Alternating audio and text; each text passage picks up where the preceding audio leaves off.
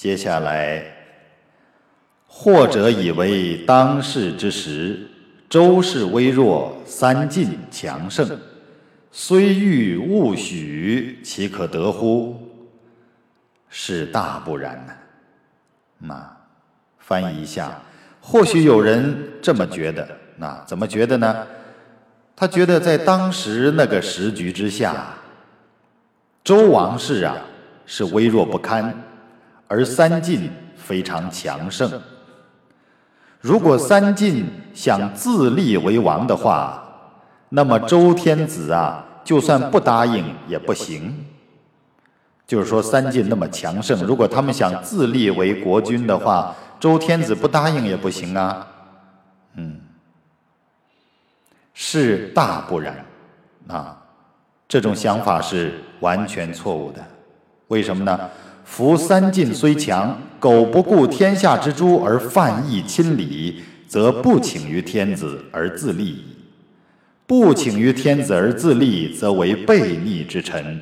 天下苟有还文之君，必奉礼义而争之。嗯，翻译一下。这个三晋虽然强盛啊，但如果他敢不顾天下的讨伐，而侵犯了这个礼制，公然不遵守礼制的话，如果他想破坏礼制而自立的话，那他就不必请求周天子同意，直接自立为诸侯国君就行了。那么，如果他不请周天子的批准而自立的话，那他就是悖逆之臣。那么，如果他成为了悖逆之臣，迟早有一天，如果有像齐桓公、晋文公那样贤德的国君的话，一定会为了维护礼制、为了尊奉礼制而征讨他们的。那他将自食其果，被征讨，因为他当初公然破坏了礼制。可事实并不是这样啊。今请于天子，而天子许之，是受天子之命而为诸侯也，谁得而讨之？故三晋之列于诸侯，非三晋之坏礼，乃天子自坏也啊！这段的逻辑很有意思哈，等一下再来梳理一下。而事实并不是刚才说的那样的，现在三晋向天子请求立为诸侯，天子又批准了。他们就是奉天子之命而成为诸侯的，那么这样一来，谁又能讨伐他们呢？所以三晋大夫成为诸侯啊，并不是三晋破坏了礼制啊，而是周天子自己破坏了礼制啊。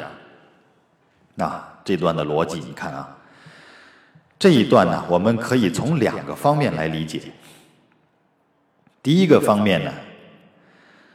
如果呀，想自立为国君的这个人呐，那么不要在破坏礼制和公共道德的基础之上自立为王，一定要请这个天子批准来立，这叫名正言顺，谁也不会讨伐你了，哈 哈因为天子许了你了，批准你立为诸侯国君，那。再有人讨伐你，那讨伐你的人就成了悖逆之臣了，嗯，所以你这叫名正言顺。但是这一段我们先不能够这样理解啊，因为这个司马光写这个书呢，是写给帝王看的。咱们这课程讲了啊，也是领导者的培训教材，所以我们还是不要站错了立场，站在这个领袖的角度来考虑。站在三晋的角度来考虑，像刚才说的那样，站在领袖的角度来考虑，如果有一个潜在的强敌呀，啊，对你构成了威胁，那么当他想用正当的手段请求你立他为王的时候，你要小心，要考虑清楚，啊。当然了，这个也分实际的情况，具体问题具体分析。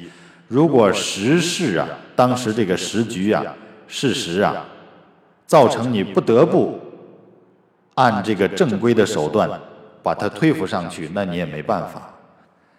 但如果事实是这个潜在的隐患啊，或者这个潜在的对手，像刚才上文说的那样，他本身就是践踏规矩的啊，就刚才说的上文说的那个晋大夫暴灭其君，不分晋国啊，天子既不能讨，又宠治之，使列于诸侯。那如果是这种情况，他本身是一个德行。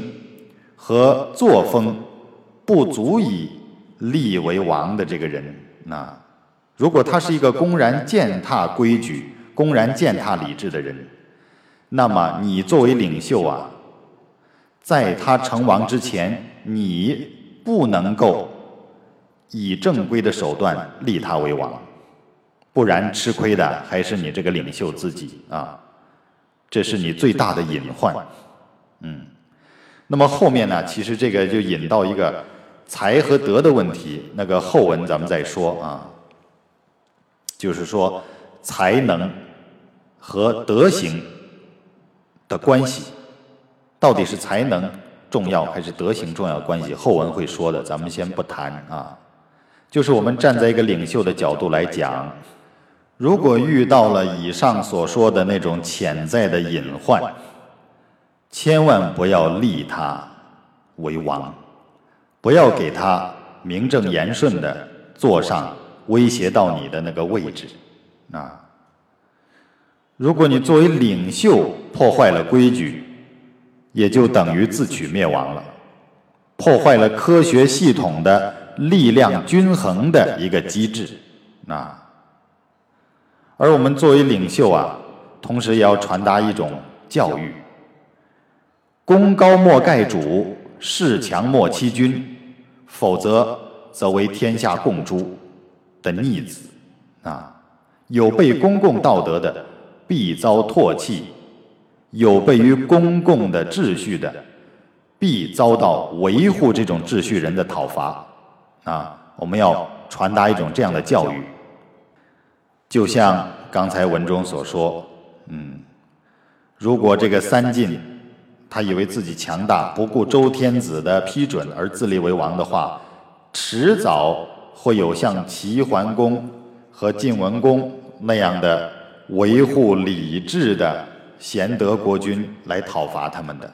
那所以说，这个三晋呢，他也很聪明，他得到了周天子的批准而立为国君了。所以这个就没办法，司马光这里。表现的是一种忧国忧民的这种遗憾的情怀啊！他同时呢也嘱咐了这些做领袖的人，千万不要犯同样的错误。如果一个心怀叛逆的人，那他名正言顺的坐上了一个威胁到领袖的位置，那么他会更加的。得理不让人，因为名正言顺坐上去，谁还敢再欺负他呢？谁还敢再讨伐他呢？如果发生了这样的错误，那么这个立他们为王的这个领袖啊，自己要反思了啊，你的路就被自己给挖坑了。嗯，那么我们站在领袖的角度立场来这样考虑，这样理解啊。当然了，如果是屌丝逆袭的逻辑。理解也可以说哦，我不服，我就要公然践踏你的这个道德公约，我公然践踏你的理智、你的规矩，但是我不自立为王，我呢？想尽办法让你同意立我为王，嗯，这种人就很可怕。啊，这种人就很可怕，所以我们真正做领袖的人要严防这种人用正当的手段爬上一个位置。那当然，我们做群众的人呢，也要小心，小心这种坚硬之辈呀。他通过一个领袖来爬上了一个一人之下、万人之上的位置，那带来的后果是非常可怕的。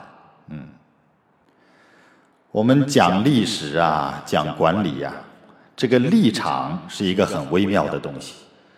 就像我们回顾近代史，我们讲袁世凯这个人物，那，那么你从民主革命的角度来讲，那那么袁世凯这个人，他就如同上文所说的这种悖逆之臣。但是从袁世凯自己的角度来讲，他觉得他是以他认为一个正当的手段当上的大总统啊。所以我们谈论这个历史啊，谈论管理的时候。立场很重要，你不同的立场能够读解到的信息是完全不同的哦。如果我们急功近利的来讲一个职场生存之道，可能就会以屌丝逆袭的逻辑来讲，要学习三进，利用正当的手段坐上你希望的位置。但是我们这个课是领袖的培训教程啊。我们站在一个领导者的角度来看，站在一个领导者的立场上来观察的话，要严防刚才所说的那种背逆之臣借你正当的手段上位，他会给你带来很大的威胁。那当然前提是你要考察他的才能和德行到底哪一方面更为突出。如果他才德兼备，这种人可以重用；如果他的能力很强，德行却有亏欠的话，你千万要小心，不要用一个正常、名正言顺的途径让他做到一个威胁你的位置。那斗争往往是残酷的，稳定的格局才是发展的根基。那。接下来，呜呼！君臣之礼既坏矣，则天下以智力相雄长。遂使圣贤之后为诸侯者，社稷无不泯绝，生民之类弥灭几尽，岂不哀哉呀？翻译一下，他这个又感叹了一下：呜呼！哎呀，君臣之间的礼制，既然就这么被破坏了。那么长此以往，于是乎天下便开始以各自的智力啊，这个智力就是以自己的才能和武力啊，或者说以自己的智慧，这个智慧不是大智慧啊，是指才能和自身的实力互争雄长啊，就是以自己的能量去争夺了，就公然的不顾。公共的道德公约了，那么以致当年周先王分封圣贤的后裔成为诸侯国君的，其江山没有不沦丧的。周朝先民的子孙几乎灭亡殆尽了，这怎能不哀伤啊？嗯，那这段什么意思啊？有时候司马光这个文章啊，因为经过了精炼的删减呢，他这个文艺啊。不是过度的那么顺畅啊，因为他也不太啰嗦，有时候意思有点跳啊。那么这里讲到，虽遂使圣贤之后为诸侯者，社稷无不泯绝，生民之类弥灭几尽，岂不哀哉？为什么这么说呢？有人说呢，圣贤之后不是好的吗？我们注意这个文言文的逻辑啊，它有这个宗因喻啊。就是它有论述的根本，有这个前提条件，还有例证啊。那么这个此处的前提条件，他说的是这个礼制坏掉了。那么圣贤之后为诸侯者如何如何？这什么原因呢？那我们这样来理解啊，圣贤之后啊，他的才能，他的能力。也许是超乎众人的，但是前提如果是理智崩坏的话，那么这些圣贤之后啊，也会成为很大的隐患。为什么这么说呢？因为当这个制度被破坏了以后，就没有东西来约束人的才能了。那么当人的才能，无法用一种体制来约束的话，因为人是有欲望的，人的欲望啊是无止境的。那么没有制度来约束的话，他就会为了满足自己的欲望而越来越走向一种不归路啊。我们这样来理解。所以说，如果说没有规矩的话，我们讲俗话说啊，俗话常说“富不过三代”，为什么呢？他这个家法家规啊，这种一套的严整的规矩，如果传承不好的话，这个财富。也传不到第三代，或者说第三代也会为了自己的欲望而搞破坏败家了。那我们站在领导者的角度立场上来考虑这一套理论，那不要站在屌丝逆袭的群众立场上来做这个起义造反的想法啊！领导正统格局，这是我们要去追求的，也是我们这个课的意义啊。人的才能，人的欲望，很难用东西来约束，尤其是欲望这个，那因为人不像修行人是持戒律的，不会不会这样。一般人都是为了自己的欲望而奋斗，而这个欲望却一天天的在增长。所以没有一个强有力的制度规矩来约束的话，能力增长了就会造成天下以智力相雄长，那来战争对抗抗衡。群雄逐鹿啊，谁赢了谁为王，那天下不是乱套了吗？啊，在此读解这一段呢，我也补充一句狠话，就是如果你这个制度还有缺漏，并不健全，不足以约束人的才能和欲望的话，那么如果是这种前提，功高盖主的元老之后啊，不可重用，为什么？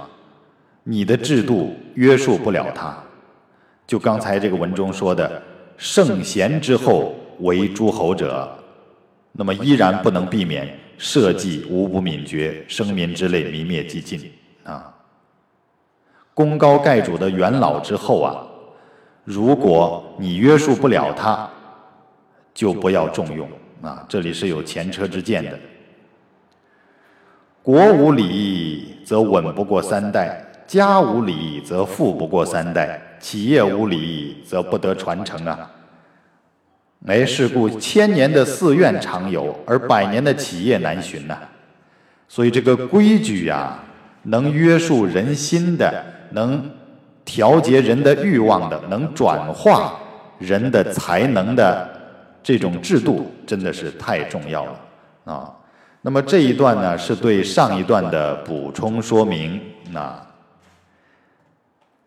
所以说啊，总结来看，这个礼教制度啊，那礼教我们就不说封建礼教，不说这个词汇，就是这些规章制度啊，根本的规矩啊，是巩固统治、维护稳定的核心，而稳定才是一切发展战略的基础。可持续发展，那你必先要长治久安才行。所以说。有的人听这个课呢，他站在群众立场上，他觉得很刺耳。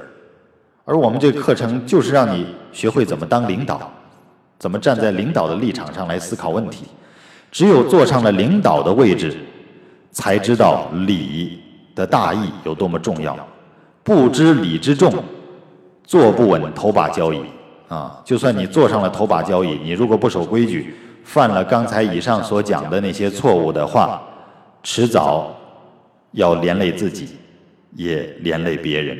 那江湖无道不绵延，治乱无礼不久安，企业无礼不成老店，商道无礼呀，也不能绵延下去。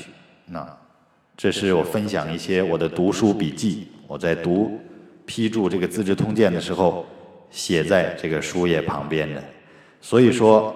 总结以上来看，规矩很重要，而天子之职莫大于礼也。当领袖的人一定要珍惜这些规矩，不要自己破坏了这些规矩，也不要让别人破坏了你的规矩，更不要让那些对你有威胁、有隐患的人利用你的这套规矩而坐上了一个威胁你的位置。那你要看清。分清敌我，联合你的统一战线啊，结成你该结的同盟。因为在当今这个时代，竞争太厉害了，而在道德的底线日益刷低的这个情况下呀，我们没有办法去约束人的欲望，没有办法去希望这个人不要怎样怎样，而我们只有用强有力的制度和强有力的情商智慧来自保，同时消灭一切对手，来争取自己的胜利。